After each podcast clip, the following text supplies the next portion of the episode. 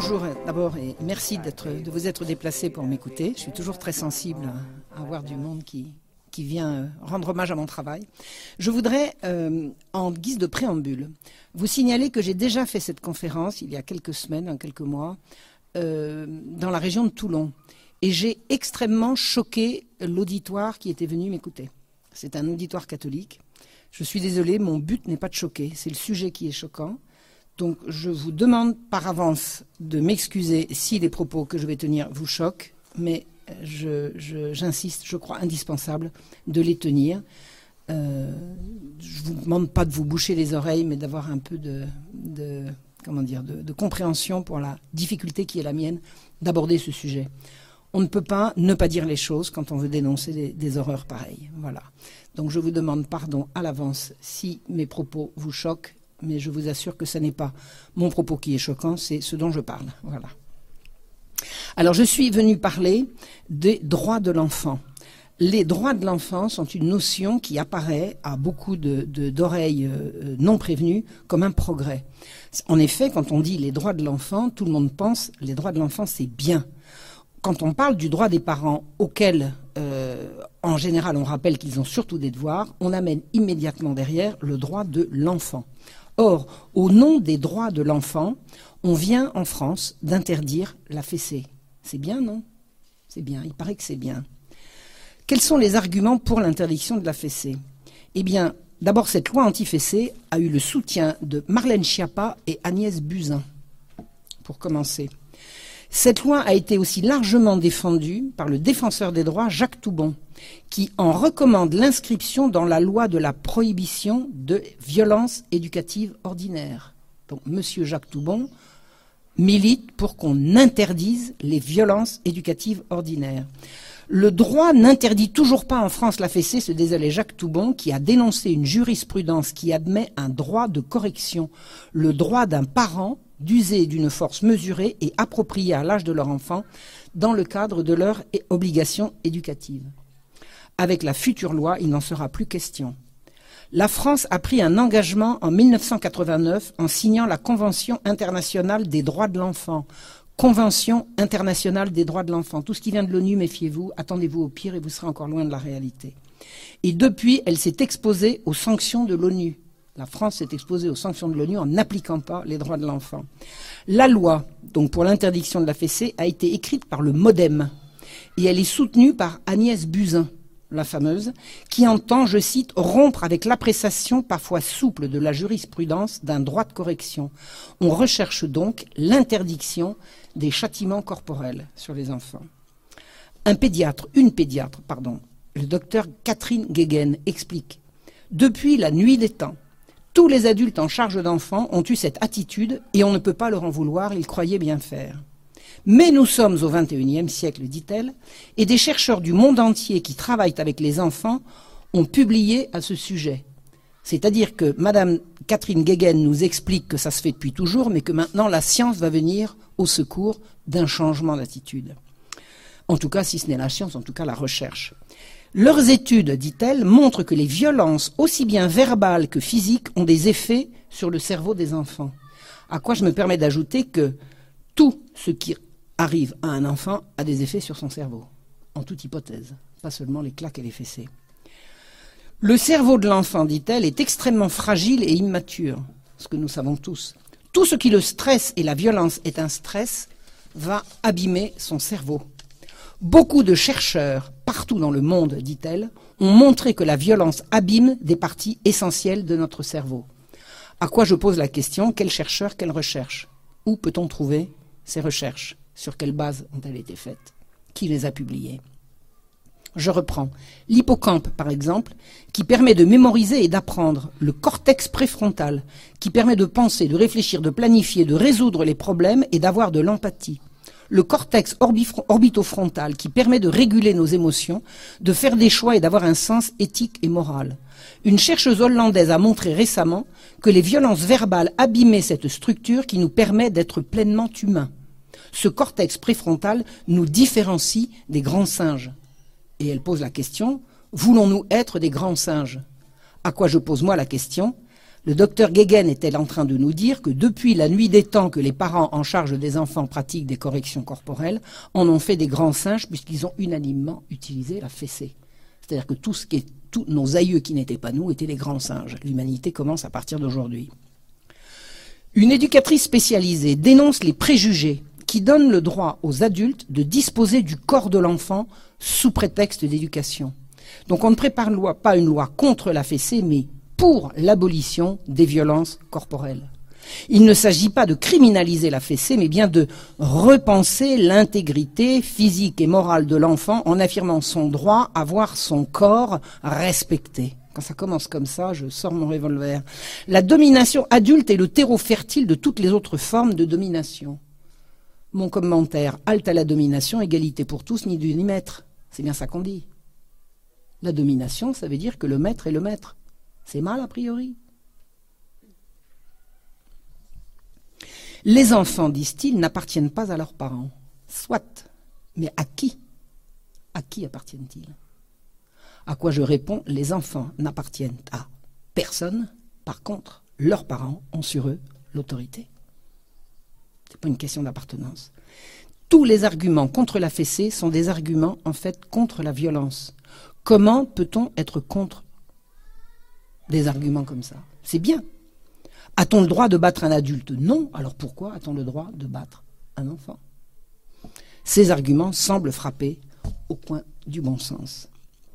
La loi qui interdit la fessée a été votée le 30 novembre 2018, en plein déferlement de Gilets jaunes. Cette loi a été adoptée en première lecture au milieu de la nuit par 51 voix contre une et trois abstentions. Je rappelle qu'il y a 577 députés en France et qu'il n'y en a que 51 qui se sont déplacés pour approuver. Pas un sur dix n'était présent pour, pour, euh, pour euh, voter sur la question. Seul Emmanuel Ménard a voté contre, mais comme elle est extrême droite, personne n'a retenu. Est-ce que l'autorité parentale est d'extrême droite? Le but de cette loi est d'inscrire dans le Code civil, à l'article lu lors des mariages, que l'autorité parentale s'exerce sans violence physique ou psychologique. Comment détermine-t-on la violence psychologique? Physique, on sait, dès que, la, main est partie, il y a eu violence physique. Violence psychologique, c'est quoi? Le chantage affectif, c'est une violence physique ou pas? On va interdire dans la loi les violences psychologiques sur les enfants? La nouvelle règle éditée ne s'accompagnera donc pas de sanctions pénales. Alors si une loi ne s'accompagne pas de sanctions pénales si on ne la respecte pas, à quoi sert-elle S'il n'y a pas de sanctions, si la loi n'est pas respectée, la loi n'a pas de sens. Et c'est comme pour le Pax. Le Pax, ça n'était pas le mariage. Le mariage, pour tous, n'est pas la GPA, etc., etc. On prépare les esprits à finalement rendre pénalement répréhensible le fait d'utiliser la violence physique et ou psychologique contre vos enfants.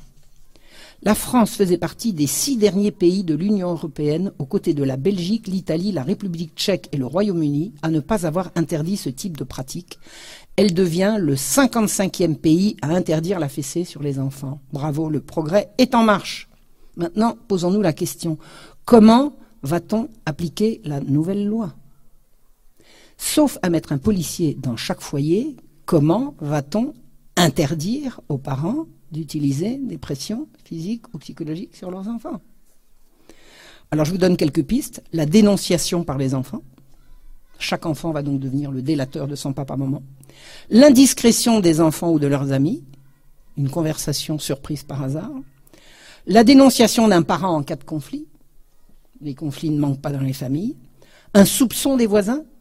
Un soupçon. Je soupçonne, j'ai entendu des criots, à mon avis, ça on va appeler la police. C'est l'irruption du juge et des services sociaux dans l'intimité de la famille. C'est le droit de l'enfant de dénoncer ses parents. C'est la fin de l'autorité parentale. L'interdiction de violence psychologique exclut également la punition.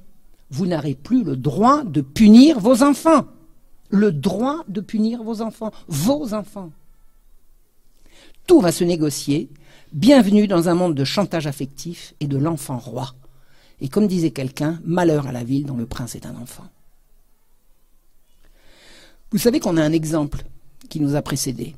C'est l'exemple suédois, où la fessée est interdite depuis 1979. Des enquêtes ont été faites. J'ai lu un certain nombre de, rapports. La Suède, dit-on, est un pays de cocagne où la disparition de la fessée rime avec recul de la violence. Écoutez bien, les parents interrogés assurent ne même pas envisager de lever la main sur leurs enfants, même en rêve. On ferme les prisons en Suède tellement il n'y a plus de délinquance. On a supprimé la violence dans la maison, on a supprimé la violence dans la rue, c'est le paradis. Ça, c'est la théorie. Maintenant, la pratique, c'est l'horreur. C'est l'horreur. Des milliers d'enfants sont enlevés contre leur gré à leur famille et placés dans des foyers où un certain nombre sont battus et subissent des abus sexuels. Parce qu'il n'y a plus l'autorité de papa pour protéger les enfants, tout est possible. Des familles d'accueil s'enrichissent de cette manière. Vous avez un nouveau métier, famille d'accueil d'enfants battus par son papa-maman. Et ça rapporte. Ça peut être un métier. À l'origine de la loi qui a été votée contre l'assentiment du peuple, il y avait à cette époque peu de maltraitance familiale. C'est-à-dire que le choix d'interdire la fessée n'a absolument pas correspondu à un problème social reconnu en Suède. Ça a été une prise de position purement politique et idéologique. Aujourd'hui, les services sociaux en Suède imposent une dictature totalement arbitraire. On enlève les enfants pour des broutilles. Si une famille semble rechigner aux standards imposés par l'État, on enlève les enfants puisqu'il n'y a plus d'autorité parentale. Les parents n'ont même pas le choix de leur avocat quand on leur retire leurs enfants. Chaque année, entre 15 et 20 000 enfants résidant en Suède sont enlevés à leurs parents naturels pour être confiés à des institutions et à des familles d'accueil. C'est la délation organisée par l'école et l'infirmière où des intervenants extérieurs viennent, rassemblent les enfants autour d'une table, les font parler pour leur bien et au moindre soupçon d'évocation de quelque chose qui leur déplaît dans ce qui s'est passé la veille au soir autour de la table du dîner familial, on enlève les enfants aux parents. Au moindre soupçon, les services sociaux débarquent avec la police. 5 avril 2019. C'était il y a une semaine. C'était samedi dernier. Qu'est-ce que vous faisiez samedi dernier? Je vais vous expliquer ce que faisait la famille Lissov samedi dernier. La famille Lissov, originaire de Russie, a émigré en Suède, attirée par le mirage occidental. Denis, Tatiana et leurs trois filles, dont, deux sont nées en Suède, ils sont tous de nationalité russe, résidant en Suède avec un passeport russe. En rentrant, alors la maman, Tatiana, tombe malade et elle est hospitalisée. Le père se retrouve donc seul à élever ses trois filles, momentanément. Une hospitalisation, c'est pas, c'est pas le cimetière. En rentrant du travail un soir, il apprend que les services sociaux ont enlevé les trois fillettes et les ont placées dans une famille d'immigrés musulmans située à 300 kilomètres de chez lui. La justice décide que ce sera mieux ainsi pour les enfants alors qu'elles demandent à retourner avec leur père, mais ça, le droit des enfants s'arrête à partir du moment où l'enfant dit Je veux voir papa, je veux voir maman. Là, on sait mieux que lui. La raison invoquée, tenez-vous bien, le père n'a pas les moyens de leur garantir suffisamment de confort matériel. C'est-à-dire qu'on va payer des immigrants alors qu'on pourrait aussi bien payer le père, puisque la même somme pourrait servir à conserver les enfants dans la famille nécessiteuse. Selon cette logique, tout enfant pauvre peut être enlevé et remis à une famille riche ou enrichie, ou émigrée désireuse de s'enrichir. Ça fait un travail pour les familles de migrants, que je vous garantis, la Scandinavie, va arriver avec des yeux ébahis. Parce que nous qui avons une vieille habitude de contact avec, euh, le monde arabo-musulman, j'aime autant vous dire qu'en Suède et en Finlande, ce n'est pas le cas. Ça n'est pas le cas. Le père a réussi à s'enfuir avec ses enfants et a rejoint la Pologne. À l'aéroport de Varsovie, il a été interpellé par la police des frontières qui prétend les renvoyer en Suède. C'est-à-dire que ce citoyen russe se retrouve en Pologne, en direction de la Russie, et les autorités suédoises réussissent à le faire arrêter en Pologne et demandent son extradition avec ses enfants en Suède. Le consulat russe a été appelé et un avocat plaide pour eux. C'était samedi dernier. La Suède, pour euh, négocier avec le père, euh, enfin je veux dire à partir du moment où il y a eu le consul est intervenu, un avocat est intervenu, il y a eu une audience et la Suède a été priée d'envoyer un représentant. Vous savez qu'ils ont envoyé un cousin de la famille d'accueil des enfants. C'est-à-dire qu'ils ont tellement peu le souci de ces enfants qu'ils ont dit à un cousin, ils l'ont payé. Et le, cousin, je veux dire, j'ai rien contre, hein, ce sont des Libanais euh, réfugiés à Stockholm. Qu'est-ce qu'ils font là? En quoi veulent-ils, viennent-ils défendre les intérêts des petites filles qui s'accrochent à leur papa? Alors j'ai vu un film, hein. regardez sur Internet, vous verrez, l'épisode a été. Enfin, on voit ce père éperdu d'amour pour ses petites filles. Enfin, je veux dire, c'est, il est rassuré. il est sorti de l'enfer suédois. Il est sorti de l'enfer suédois. Et il va pouvoir retourner en Russie. Donc, est-ce que la Suède a fait reculer la violence ou est-ce qu'elle l'a multipliée, surmultipliée de façon absolument ahurissante? Vous savez pourquoi les prisons se vident en Suède? C'est vrai, les prisons se vident, on les ferme parce qu'on ne veut plus les remplir. On ne veut plus envoyer personne en prison. Et la violence explose partout dans des proportions inconnues avant. Il y a tellement de violence dans les rues des villes suédoises que c'est plus la police qu'on mobilise, c'est l'armée. L'armée patrouille en Suède pour contenir les gens dont on a vidé les prisons. Les parents suédois vivent dans la terreur. Bienvenue au pays des droits de l'enfant. En Allemagne, où la fessée n'existe pas, rien qu'en 2012, 2929 enfants ont été retirés à leurs parents. Le Jugendamt, ou Bureau de la jeunesse, contrôle les familles avec la collaboration des médecins, psychologues, psychiatres, sages-femmes, assistantes sociales, enseignants, directeurs, directrices d'école, le personnel des maternelles qui travaillent avec la police pour effectuer des signalements. C'est bien, non? Des signalements de quoi? Pour leur bien. La presse se réjouit de ce succès dû à la vigilance des voisins. Dénonciation, allez-y. Vous entendez des cris Police Un enfant crie Police des éclats de voix chez les voisins, police. Les parents ne travaillent pas, police. Par temps de chômage, les dénonciations pleuvent. C'est bien, non? Protection des enfants. Ceux qui critiquent la politique officielle où les chômeurs sont touchés. Un chômeur est quelqu'un qu'on peut, à juste titre, suspecter de maltraitance envers ses enfants. J'ai vu un reportage de Sputnik News qui dit Ce 21 avril 2016, vers 20h, à Kaiserslautern, en Rhénanie, Tobias, 12 ans, vit avec sa maman. Il est très sensible et il n'aime pas l'école où les autres enfants le maltraitent. C'est courant, ça. Un gosse qui est mal à l'école parce qu'il sert de bouc émissaire à la violence des autres. C'est courant. Eh bien, il préfère apprendre à la maison et il le dit à sa maman. Immédiatement, le signalement est fait au Jugendamt. Il est 20h, on cogne à la porte et on entend un hurlement. Polizei, ouvrez. Et on défonce la porte. Parce que la maman n'ouvre pas assez vite. Les policiers entrent dans la chambre de Tobias et se saisissent de lui et ils le menottent aux mains et aux pieds. Et ils menacent sa mère d'arrestation immédiate si elle moufte. Tobias hurle Maman, maman, aide-moi. Et la mère a compris Je ne peux rien faire, mon chéri. Elle a raison.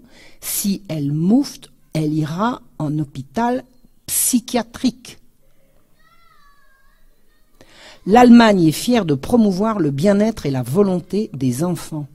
On voit aujourd'hui en Allemagne des manifestations silencieuses de parents désespérés. Les manifestations sont toujours silencieuses au moindre cri. Au moindre cri, c'est l'arrestation. Le placement des enfants enlevés est une affaire en or qui rapporte des mille et des cents à quantité de gens. Et moi qui ai étudié le problème sous l'Ancien Régime, je peux vous dire que c'était déjà le cas à l'hôpital général. L'hôpital général, créé sous Louis XIV par la Compagnie du Saint-Sacrement, a enrichi, enrichi de façon éhontée des gens qui s'engraissaient sur la misère publique. Parce que toujours le roi, quand, il y avait des trous dans la, trésorerie, toujours le roi euh, euh, suppléait, toujours, toujours. Donc on pouvait piller tant qu'on voulait. Il y avait toujours de l'argent. En Allemagne, soyez rassurés, personne n'ose donner une fessée à son gamin. Personne. En Norvège, un article paru dans Media Press Info en septembre 2017 révèle que l'Office norvégien de protection des droits des enfants, toujours c'est les droits des enfants qu'on protège, le Bernevernet se rend coupable d'enlèvement d'enfants des mains de leur mère pour être confiés à des familles d'accueil sous des prétextes mensongers ou hallucinants. Une mère a été privée de son enfant parce qu'elle prenait, dit-on, de façon inconsidérée ses médicaments. En cas de procès, l'officine, le Bernevernet, refuse de rendre l'enfant, même si un jugement l'y condamne, pour ne pas traumatiser l'enfant qui se trouve bien chez ses nouveaux parents. En cas de procès, l'officine refuse, euh, pardon, une mère tchèque a ainsi perdu deux de ses enfants de 8 et 13 ans, et l'office a eu le dernier mot malgré une intervention diplomatique de la Tchéquie. Les pays scandinaves sont les derniers pays où il faut aller chercher asile. Des mères aux abois s'enfuient en Pologne qui devient terre d'asile. En 2014, 1665 enfants ont été retirés à leurs parents, dont 424 mères nées étrangères. En Angleterre, on arrache les enfants pauvres des bras de leur mère à titre préventif à la sortie de leur ventre, au nom de la charte des droits de l'enfant, le Children Act de 1989. Tout enfant a droit à des conditions de vie décentes. Mère trop pauvre, on l'enlève. Les droits de l'enfant, c'est ça. Des mères aux abois viennent accoucher en France. Mais tout va bien, la fessée est interdite en Angleterre. Arrêtons là la liste de ces horreurs. Pendant qu'on interdit aux parents d'interdire, le gouvernement, lui, il autorise. Et il autorise quoi? Il fait mieux qu'autoriser, il promeut le sexe pour les enfants. En 2017, la ministre de la Culture, Audrey Azoulay, a signé un décret autorisant l'accès des mineurs aux scènes de sexe non simulées dans les salles de cinéma. Mais c'est ça le rôle d'un ministre? Suite à un rapport remis par la commission de classification des œuvres cinématographiques intitulé La classification des œuvres cinématographiques relatives aux mineurs de 16 à 18 ans, on y apprend que l'interdiction des scènes de sexe pour les mineurs de 16 à 18 ans n'est plus justifiée aujourd'hui, en raison des changements de mœurs et de mentalité. Puisque les enfants sont corrompus, il n'y a qu'à continuer de les corrompre. Ça a été attaqué devant le Conseil d'État, qui n'a rien trouvé à redire. Donc, si, écoutez bien, si la fessée est dans les mœurs, on va changer les mœurs, mais si le sexe est dans les mœurs, on autorise le sexe. Cherchez l'erreur c'est le monde dans lequel nous vivons. Et ça, c'est pas demain, c'est maintenant. La même Audrey Azoulay a publié la version 2018 des préconisations de l'UNESCO en matière d'éducation à la sexualité. Vous voyez la différence entre l'éducation sexuelle et l'éducation à la sexualité? L'éducation sexuelle, c'est les informations, c'est censé être les informations en termes de reproduction. L'éducation à la sexualité, c'est l'éducation au pratiques sexuelles, quoi qu'en dise Madame la secrétaire d'État, qui prétend le contraire. Remarque préliminaire de ce texte, que j'ai lu et relu, enfin bon. D'abord, ce texte est disponible en anglais seulement, alors que le français est langue officielle aux Nations Unies. Alors, j'ai la faiblesse de croire que le battage que nous faisons quelques-uns depuis quelques années commence à porter ses fruits, puisque des textes qui devraient être en français sont publiés en France en anglais uniquement. Aurait-on quelque chose à cacher aux Français? Il définit l'agenda à l'horizon 2030 en matière d'éducation, de santé, de bien-être et d'égalité des genres. C'est quoi l'égalité des genres? Vous savez ce que c'est que le genre? Il paraît que ça n'existe pas, le genre. Moi, je connais le sexe. Le genre, c'est le sexe des mots. Genre masculin, genre féminin. Or, l'égalité des genres, c'est cette théorie perverse venue des États-Unis qui prétend qu'on a un sexe assigné à la naissance, mais qu'on peut choisir son genre et changer d'apparence. Ce texte nous apprend que, disent-ils, de plus en plus de jeunes ont réclamé leur droit à une éducation à la sexualité. Alors, d'abord, où ça? Quand ça? Et depuis quand l'éducation consiste-t-elle à répondre à la demande des jeunes? Est-ce que quand vous mettez vos enfants à l'école, vous commencez par leur demander ce qu'ils ont envie d'y apprendre? Et l'éducation à la sexualité, c'est quoi sinon l'enseignement des pratiques sexuelles? Trop de jeunes, disent-ils, reçoivent une éducation incomplète et fondée sur des jugements de valeur. Eh bien oui, une éducation, c'est fondée sur des jugements de valeur. Pourquoi? La sexualité relèverait des valeurs, et oui, la sexualité relève de la morale. Pourquoi? Eh bien parce que, entre autres, la sexualité implique l'autre, et qu'il n'y a pas de relation avec l'autre s'il n'y a pas de morale. Ou alors sinon, c'est la loi de la jungle. Et c'est plus la civilisation. On va donc promouvoir une éducation à la sexualité hors de toute morale. C'est dans les textes. C'est dans les textes. Cette nouvelle version, disent-ils, se fonde sur les dernières preuves scientifiques. Il n'y a pas de preuves scientifiques à la sexualité. Il n'y a pas d'éducation fondée sur des principes scientifiques en matière de sexualité.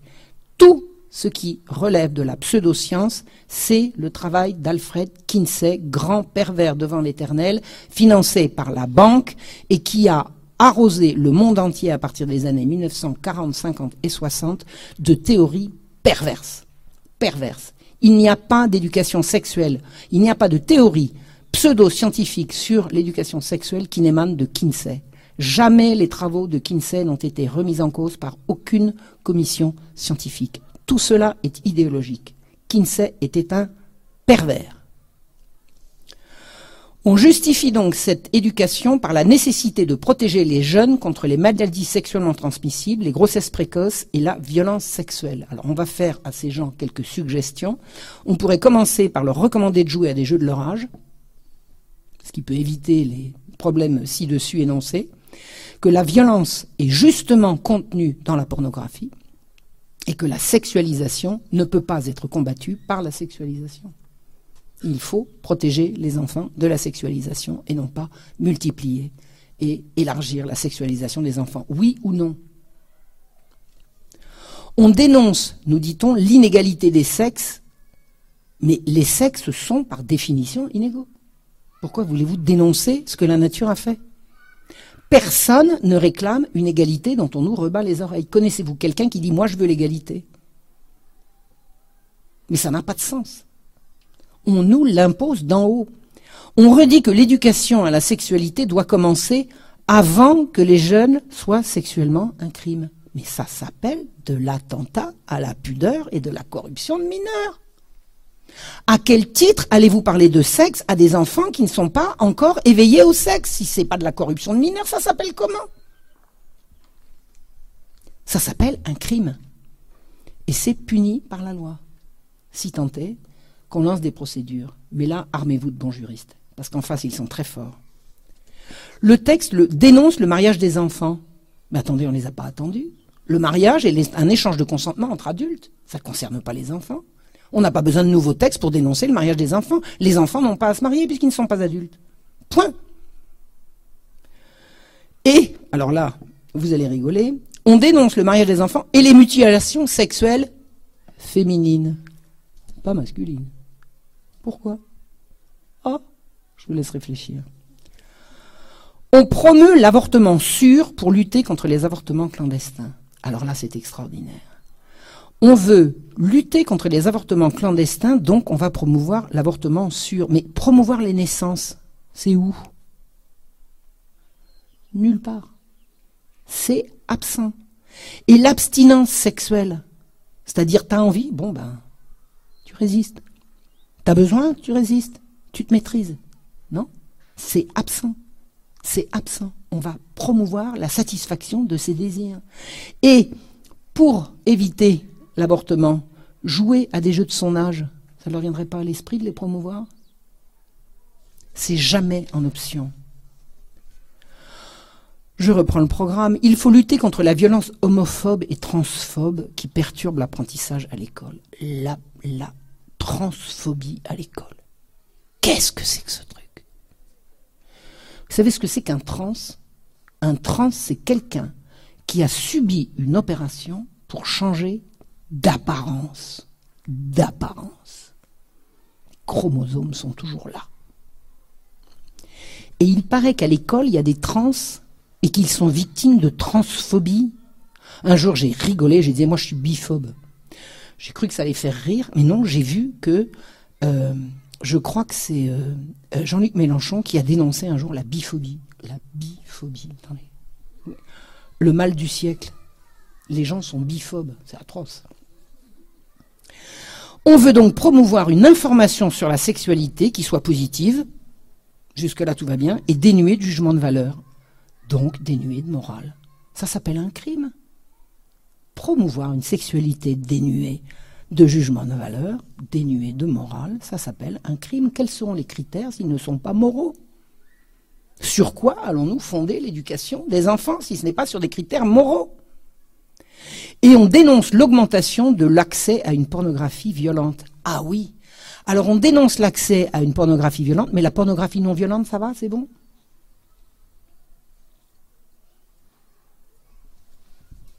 Programme. Pour les 5 à 8 ans, accrochez-vous. On commence par les gaver avec l'égalité des sexes dans la famille. De quoi je me mêle On va parler aux enfants de 5-8 ans de l'égalité des sexes dans la famille, c'est-à-dire qu'on va leur demander de dénoncer si c'est papa qui, si c'est maman qui systématiquement débarrasse la table. Qu'est-ce que ça De quoi je me mêle Sensibiliser les enfants à des questions comme ça sur ce qui se passe dans leur famille, c'est les pousser à la délation. Et c'est pas difficile, il n'y a qu'à faire parler les gosses. On va leur faire lister les bonnes et les mauvaises relations. C'est aux gosses de trouver ça, ce que c'est qu'une bonne et une mauvaise relation. On leur fait identifier les valeurs importantes que sont l'égalité, le respect et la tolérance. Mais c'est important pour qui? C'est 100% de l'idéologie, je suis désolé. La valeur de l'égalité, pour moi, ça n'en est pas une. Je ne sais pas ce que c'est que l'égalité. Je connais l'égalité devant Dieu, mais le reste, je ne connais pas. Je ne connais pas. Je veux dire, même l'égalité salariale, hein. sur le principe, c'est bien, mais je ne veux pas être payé la même chose que celui qui ne fout rien dans la journée. Et qui se contente de. Hein donc c'est 100% de l'idéologie et l'école n'est pas là pour ça. On aimerait connaître les compétences des enseignants à ce sujet pour parler de l'égalité, de la tolérance et, du respect de la tolérance.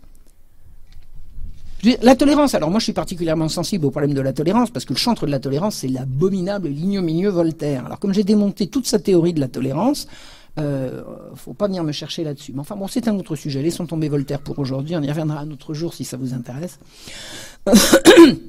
Revenons à nos préconisations pour les 5-8 ans. On leur apprend qu'il existe des touchés corrects et des touchés incorrects. Et on leur demande de les lister. Ils ont 5 ans. C'est quoi un toucher correct? C'est quoi un toucher incorrect? On leur demande de les lister. Quelquefois, les touchés sont mauvais pour les enfants. On peut savoir lesquels? Un gosse que son papa faisait sauter sur ses genoux lui a dit Papa, mon corps m'appartient. C'est-à-dire que le père ne peut plus rigoler avec ses enfants le gosse a été, on lui a lavé la tête pendant l'école en lui disant ton papa n'a pas le droit de te toucher si tu n'es pas d'accord. On va montrer aux enfants quoi faire si quelqu'un les touche de la mauvaise manière. Alors quelle est cette mauvaise manière? On aimerait qu'ils nous disent quoi? Et si l'enfant euh, dit non à quelqu'un qui le touche de la mauvaise manière, euh, ça va bien. La personne qui le touche de la mauvaise manière va arrêter. C'est ça. L'enfant dit non et le. Hein C'est ça. Un enfant de 5 ans, il dit stop tout de suite. Le, hein. Les enfants devront pouvoir affirmer que les gens montrent leur amour pour les autres de différentes façons.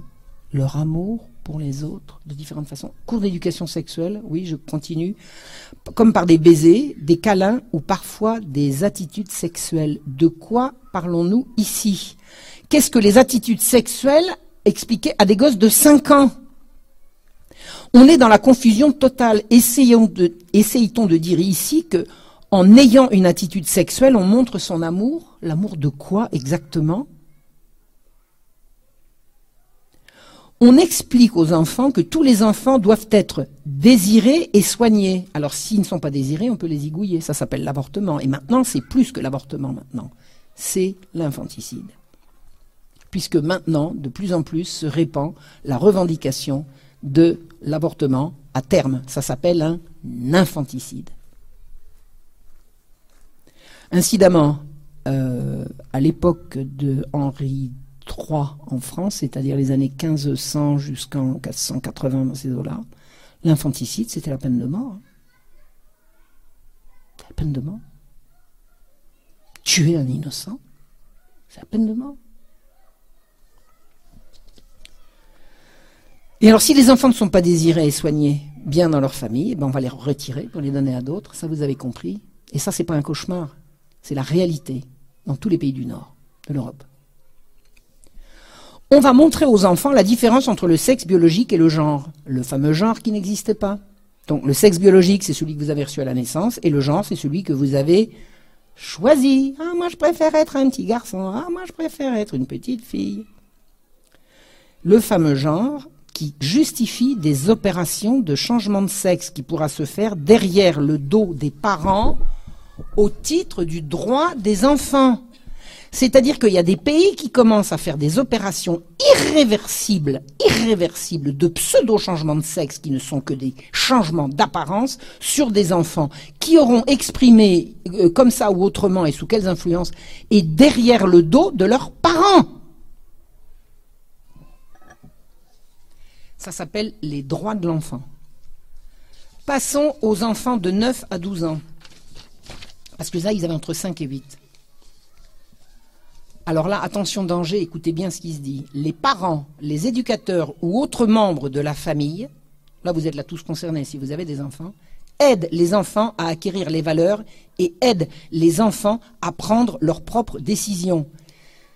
Les enfants n'ont pas à prendre des décisions, ce sont les parents qui le font. Donc là, on induit que les enfants vont prendre leurs décisions et que les parents ne seront là qu'à titre de conseil. On sape l'autorité parentale chez les enfants à partir de 9 ans. On explique aux enfants de 9 ans que papa n'a plus aucun droit sur lui. Et alors qu'on est censé parler d'éducation sexuelle, quel rapport au fait? C'est vrai ça? De quoi parlons-nous là? Je croyais qu'on était en train d'expliquer l'éducation sexuelle. Eh bien, ça s'appelle les droits sexuels. On va enseigner aux enfants qu'ils ont des droits sexuels qui sont accordés à tout le monde sans discrimination sur l'âge. Les droits sexuels, c'est le droit de jouir. J'ai fait un livre, il est là, qui s'appelle Les droits sexuels ou la destruction programmée de l'enfance et de la famille les enfants ont des droits sexuels, c'est-à-dire le droit de jouir de leur corps avec qui ils veulent, quand ils veulent, sans l'irruption de, quelque autorité que ce soit. Et là, on explique aux enfants, à partir de 9 ans, que leurs parents sont là pour les conseiller, point. Et que eux ont le droit de prendre leurs propres décisions. C'est pas une loi pour pédophiles, ça, c'est quoi? C'est pas une loi pour pédophiles, ça? On veut faire reconnaître que tous les membres de la famille peuvent promouvoir l'égalité dans la famille. Est-ce que vous imaginez qu'un enfant de 9 ans va pouvoir promouvoir l'égalité entre papa et maman? De quoi il se mêle? De quoi se mêle-t-il? On a affaire à des gens qui ne voient pas la différence entre l'égalité et la similitude. L'égalité ne peut être qu'une égalité de droit. Ça ne peut pas être une similitude. Et là, depuis qu'on joue à ces jeux-là, on confond allègrement l'égalité et la similitude les hommes et les femmes ne sont pas égaux parce qu'ils ne sont pas semblables. Point. Maintenant, savoir si les femmes doivent avoir les mêmes droits que les hommes, mais elles les ont. Elles les ont comme citoyennes. Mais voulez-vous accorder le droit d'avortement aux femmes, aux hommes, et donner des préconisations d'opération de la prostate à des femmes pour qu'ils soient égaux? Il n'y a pas d'égalité, c'est ridicule. C'est ridicule. Les valeurs familiales, disent-ils, saines, des valeurs familiales saines, impliquent la coopération, l'amour. De quoi je me mêle? De quoi je me mêle? L'amour, ça se commande pas, non? L'égalité des genres, on y revient toujours, le genre qui n'existe pas. Vous vous souvenez de Mme euh, Valou Belkacem La théorie du genre n'existe pas. Elle n'existe pas. Elle est juste promue partout, quoi. Et elle est obligatoire. Mais elle n'existe pas. Alors, l'égalité des genres et le respect mutuel. Mais l'autorité, elle est où? Elle n'est pas dans la liste. Il n'y a plus d'autorité. Or, comment pouvez-vous protéger vos enfants si vous n'avez pas l'autorité sur eux? Et alors, on leur explique, alors là, bon, je vais rentrer dans les, mots qui choquent, hein, excusez-moi. On explique aux enfants que la masturbation commence à la puberté ou même avant. On explique ça à des gosses de 9 ans. On leur apprend donc bien ce qu'est le mot.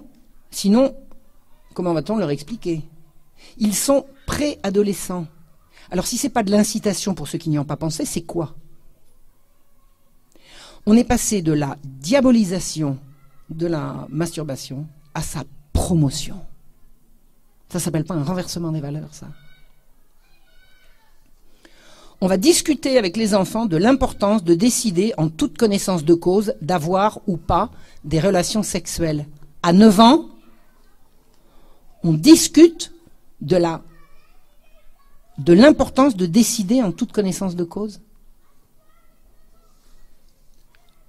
On explique comment poser des préservatifs masculins et féminins pour réduire le risque de grossesse non désirée. Alors d'abord, grossesse non désirée, ça devient un pléonasme chez ces gens-là. Il n'y a pas de grossesse désirée pour eux. La grossesse, c'est une catastrophe. Eh bien, vous savez ce que c'est Comment montrer à des enfants à 9 ans comment on pose des préservatifs Ça donne des exhibitions radieuses de gamines posant des condoms sur des sexes en résine devant des garçons surexcités qui hurlent. J'ai eu des témoignages. Ils ont entre 9 et 12 ans. Pour les 12-15 ans, on va rappeler, rappeler, rappel, comment les normes sexuelles et les stéréotypes de genre ont un impact sur les relations romantiques.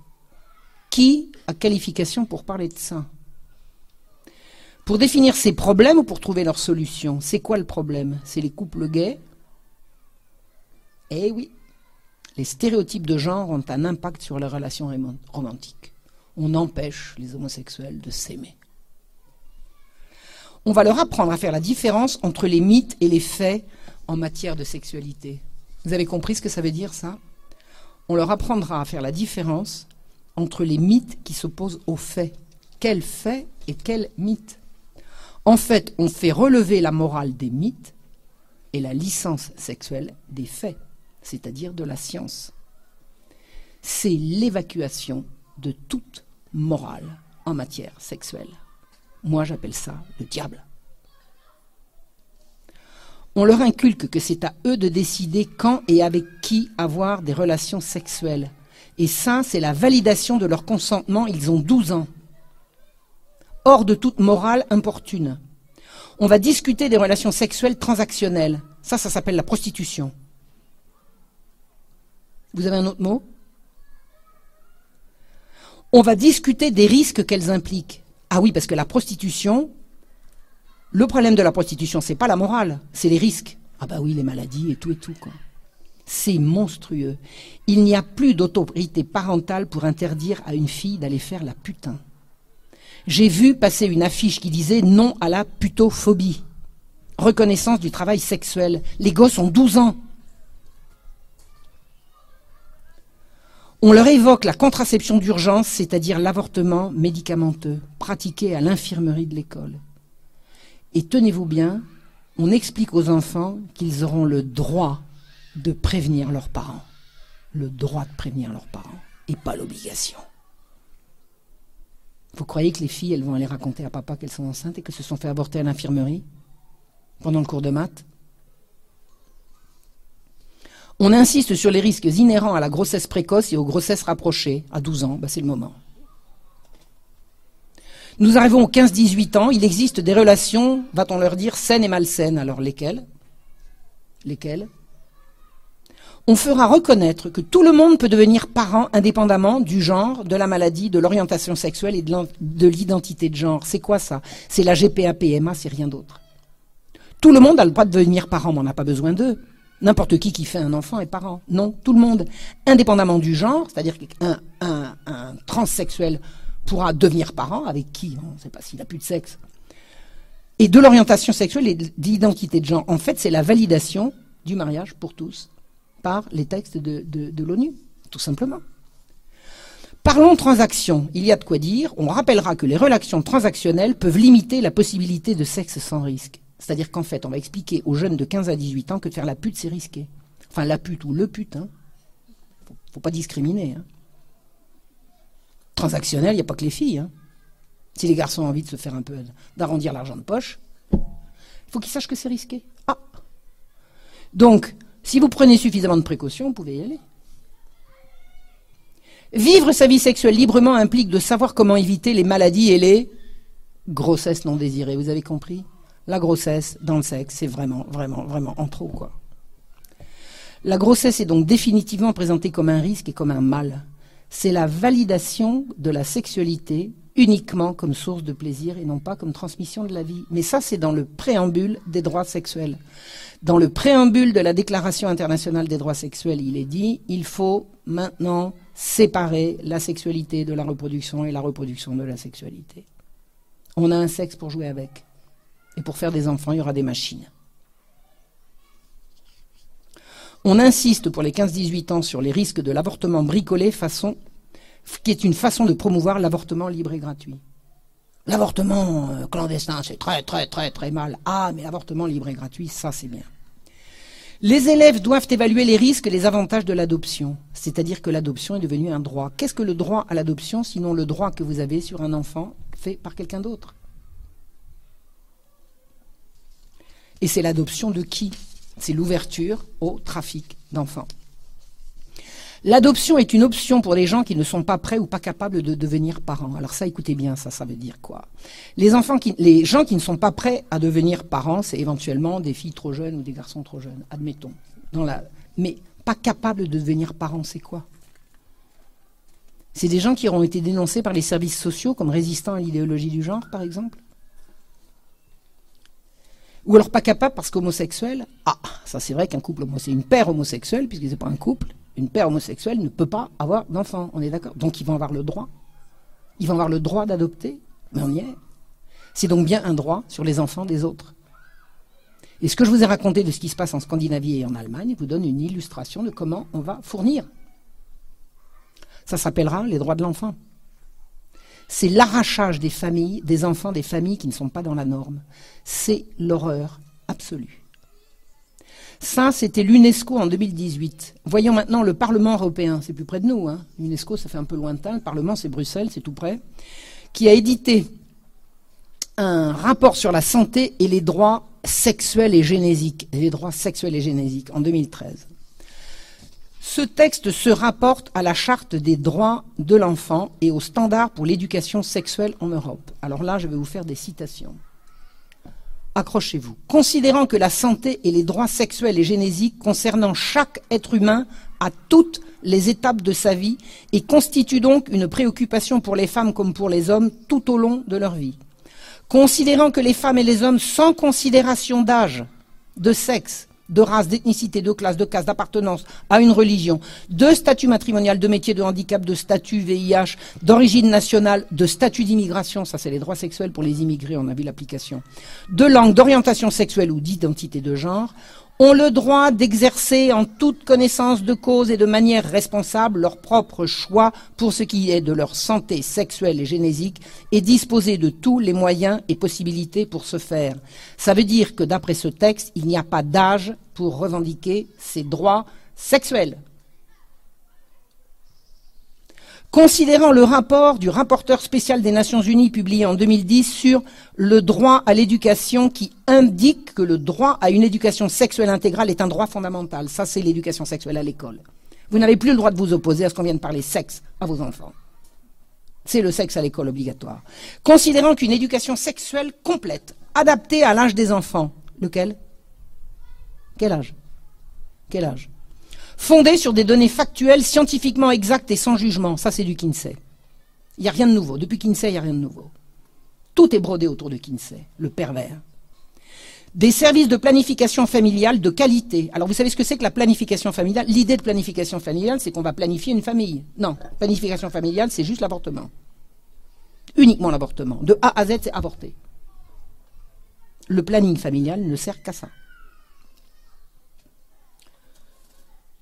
Alors, considérant, alors, euh, que, je reprends, considérant qu'une éducation sexuelle complète, adaptée à l'âge, fondée sur des données factuelles, des services de planification familiale de qualité et l'accès à la contraception contribuent à éviter les grossesses non planifiées et non désirées diminue le besoin d'avortement et contribue à prévenir le VIH et, les, maladies euh, sexuellement transmissibles, considérant que le fait d'apprendre aux jeunes à se charger de leur propre santé sexuelle et génésique a des effets positifs à long terme qui durent toute leur vie et ont également une incidence positive sur la société. Mais de quoi parle-t-on? Ça veut dire que tout va passer par la sexualisation des enfants dès le plus jeune âge, et là, tout va aller pour le mieux, tout va aller mieux dans la société. Considérant que l'opposition aux droits sexuels a augmenté en Europe et dans le monde. Ah, ça veut dire quoi ça? Ça veut dire que les gens résistent. Je reprends. Considérant que l'opposition aux droits sexuels a augmenté en Europe et dans le monde, en vue de refuser aux femmes et aux hommes les droits fondamentaux en matière sexuelle et génésique, que tous les États membres de l'Union se sont engagés à défendre dans les accords cadres internationaux, dans le cadre d'accords internationaux. C'est-à-dire qu'en fait, ils sont en train de reconnaître que les populations sont contre les droits sexuels et que les États se sont engagés, malgré tout, à les faire valoir. Donc ce sont eux qui reconnaissent que les populations sont contre. C'est clair.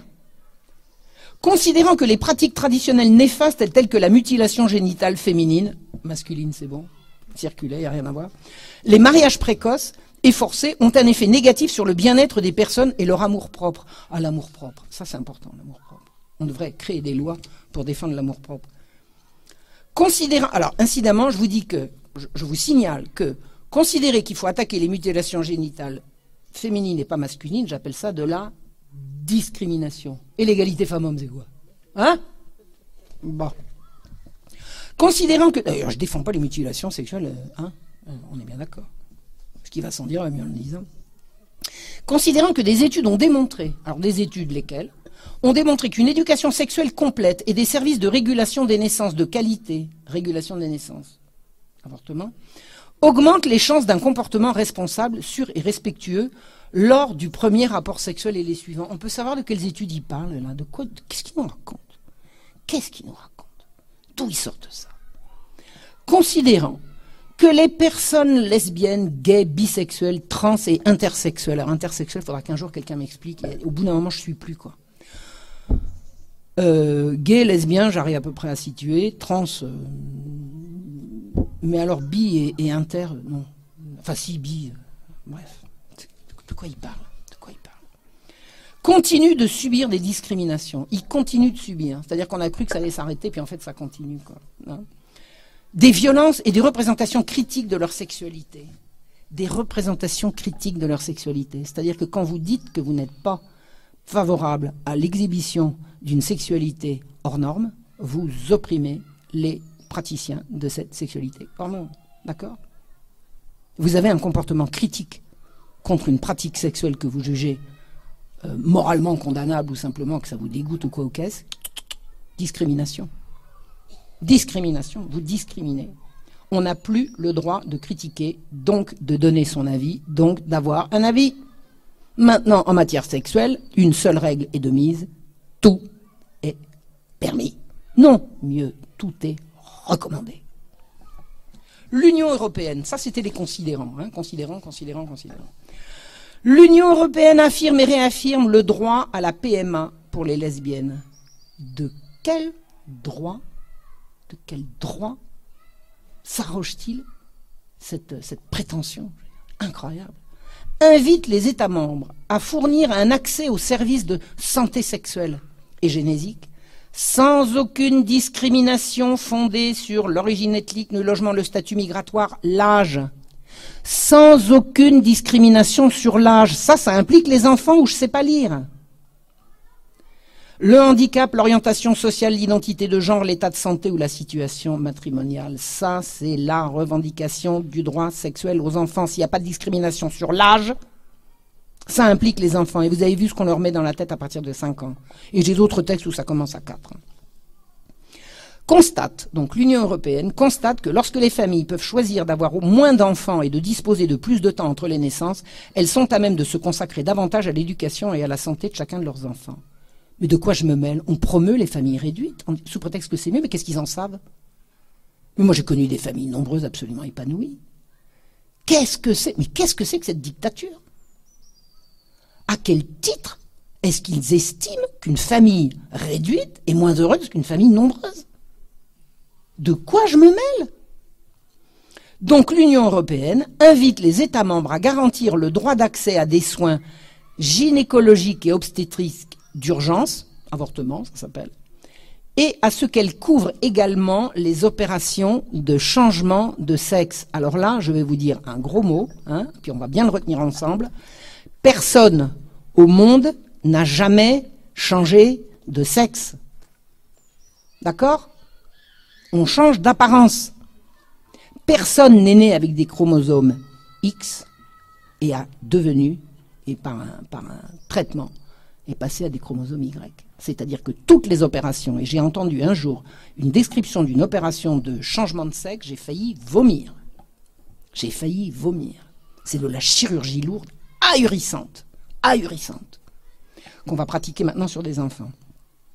L'Union européenne invite les États membres à veiller à ce que l'enseignement de l'éducation sexuelle soit obligatoire pour tous les élèves des écoles primaires.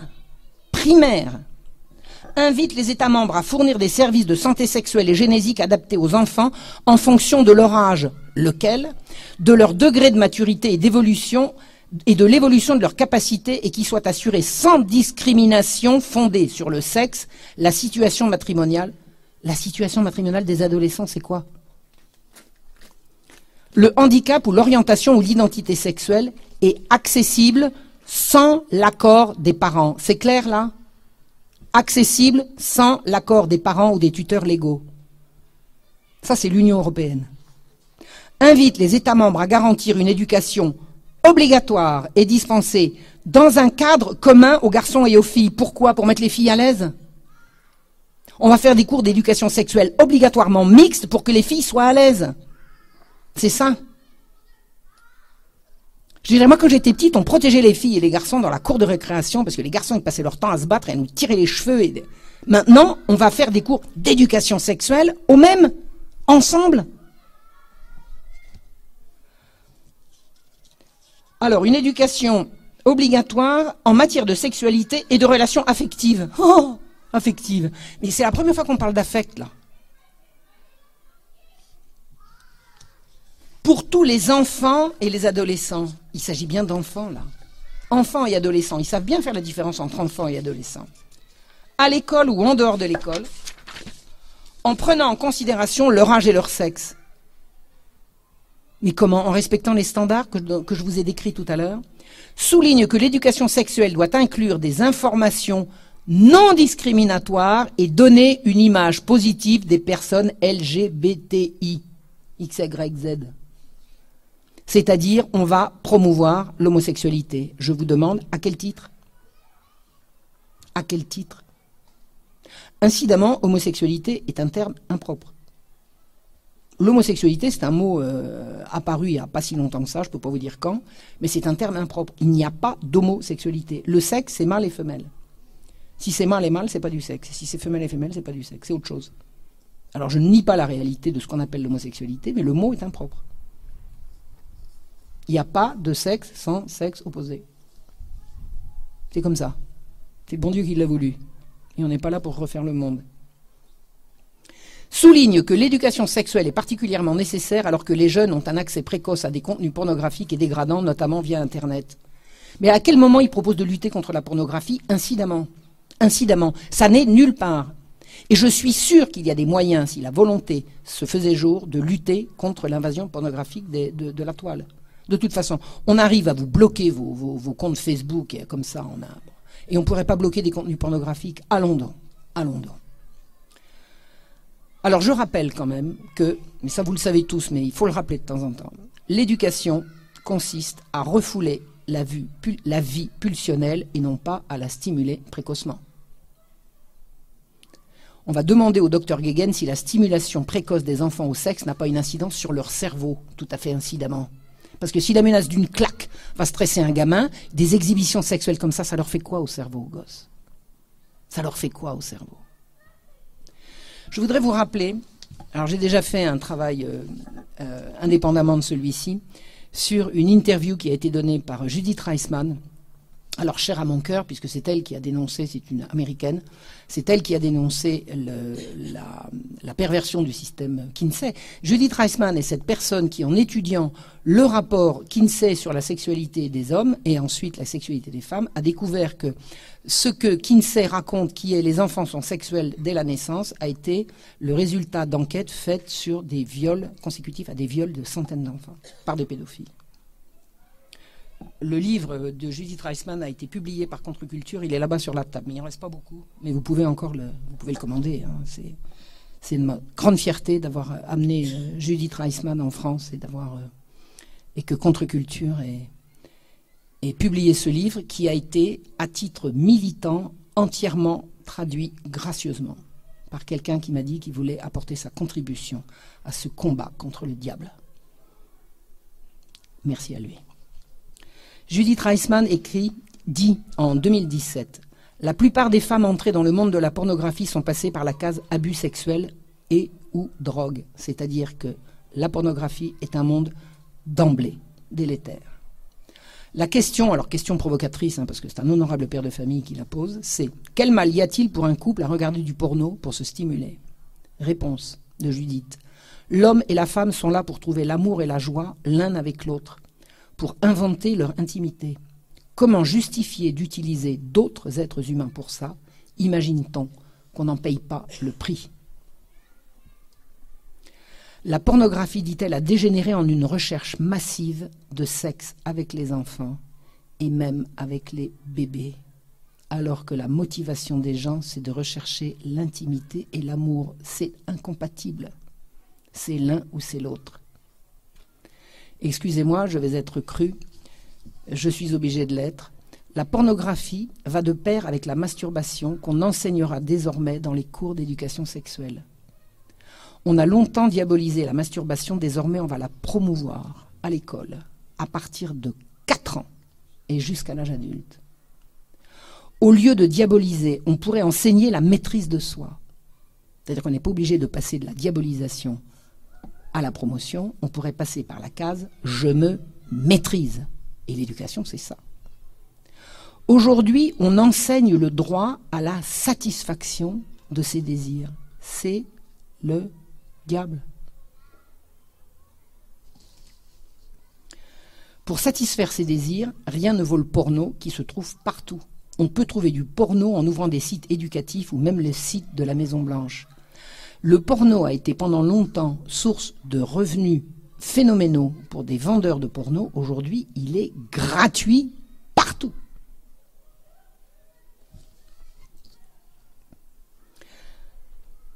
Être sexuellement puissant, nous dit Judith, c'est avoir sa propre force.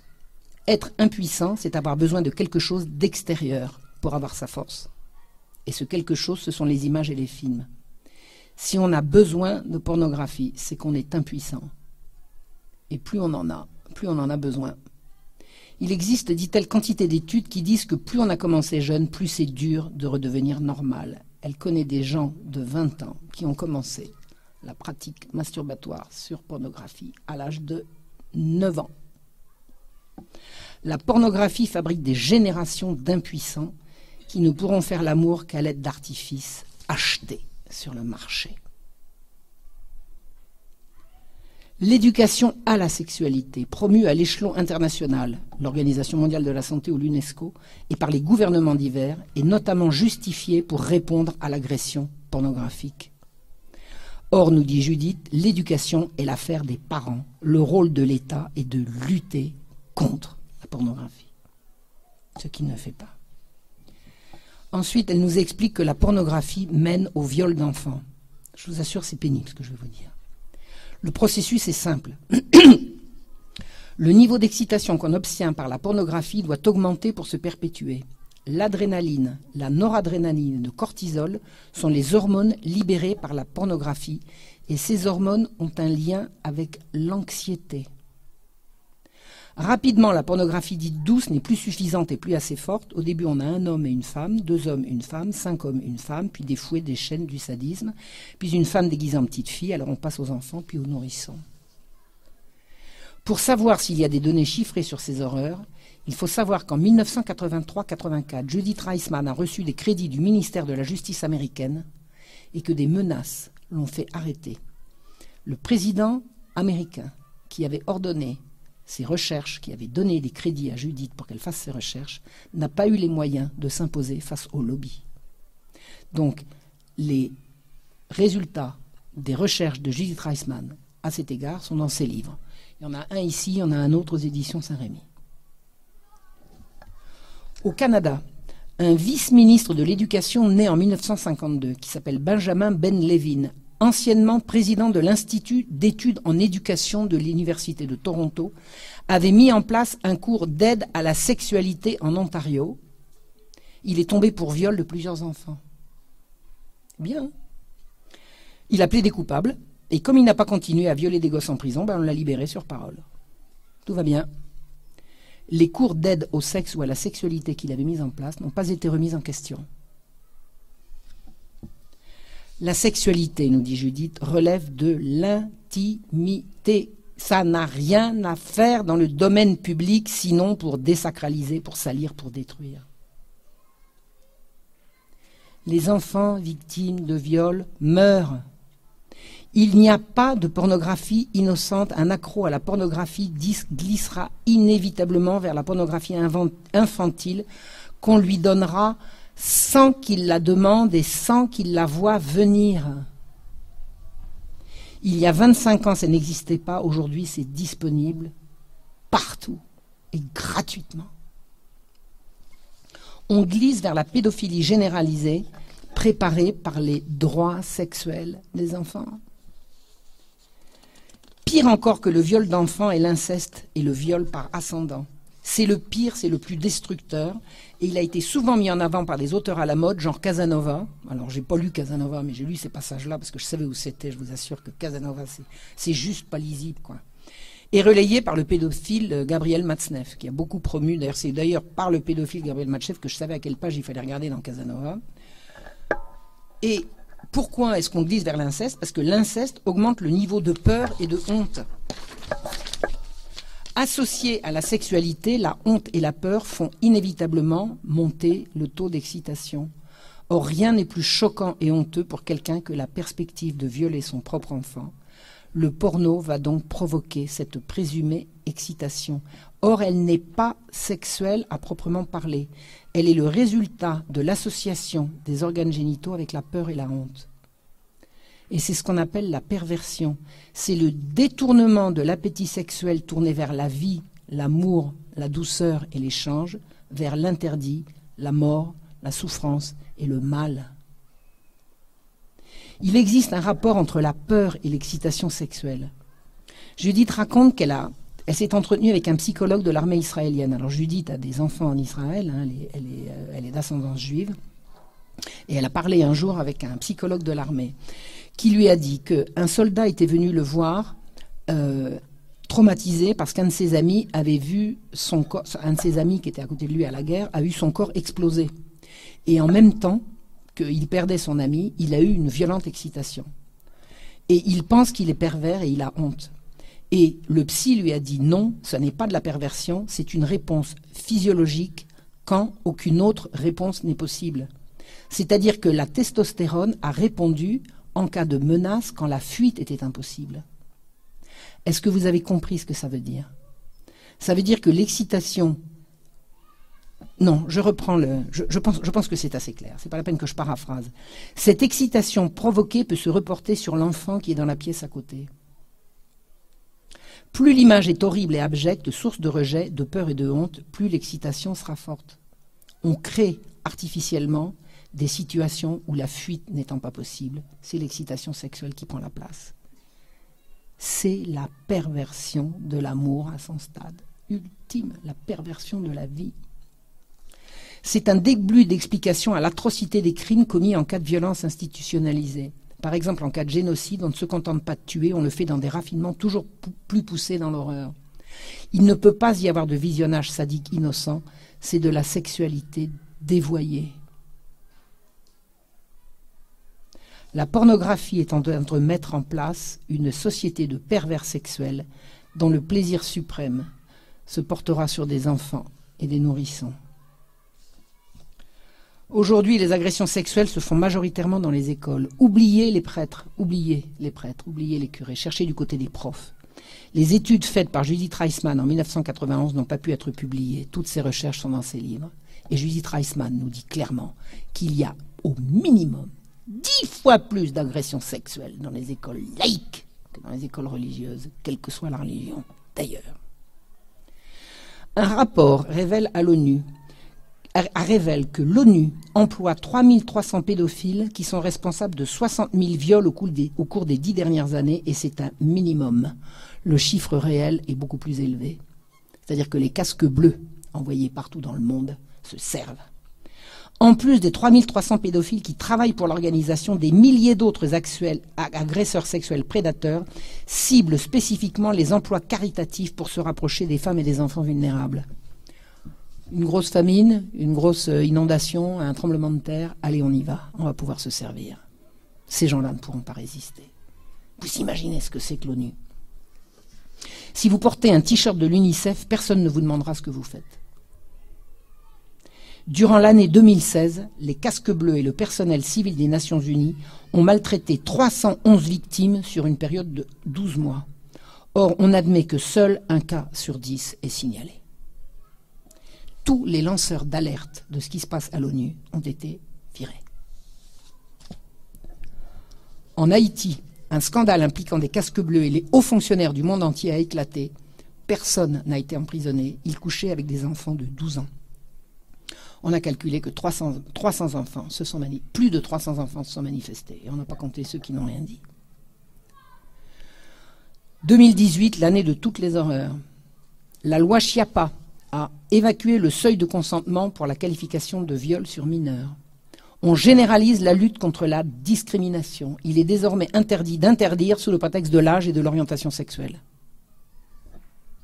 Traduction on interdit d'empêcher un enfant d'avoir une vie sexuelle ou un pédophile de satisfaire. Ça s'appelle la loi contre la discrimination. Merci Madame Chiappa. Conclusion, tout ce qui touche aux droits sexuels sape l'autorité parentale, donc la protection naturelle des enfants la loi sur la fessée va permettre aux services sociaux de venir enquêter dans les familles pour enlever les gosses. Des familles aux abois en France font déjà campagne pour récupérer leurs petits. Des familles font campagne pour récupérer leurs petits. J'ai participé à une manifestation et à un colloque euh, sous la, la, présidence de comment il s'appelle? Jean Lassalle. Jean Lassalle à l'Assemblée nationale. Ça n'a rien donné. Je pense que Jean Lassalle est parfaitement sincère, mais il est comme tous les hommes politiques, il a des campagnes à mener. Et j'ai vu des mères à qui on a enlevé leurs enfants. Pour l'instant, c'est quelques dizaines. Dans les pays scandinaves, c'est des milliers. Euh, avec la nouvelle loi, ça va se multiplier. La nouvelle loi va donc euh, rendre les choses plus faciles. C'est la destruction planifiée à l'échelle mondiale de l'enfance et de la famille. C'est le diable qui est aux commandes. Incidemment, je ne l'ai pas mis dans mon texte, mais je l'ai vu juste avant de venir. Une petite fille de 4 ans a été violée par une tournante dans une école maternelle par trois petits garçons de 4 ans. À votre avis, où ont-ils appris ça? Voilà. Je vous remercie, j'en ai des palpitations, je suppose que pour vous c'est pareil.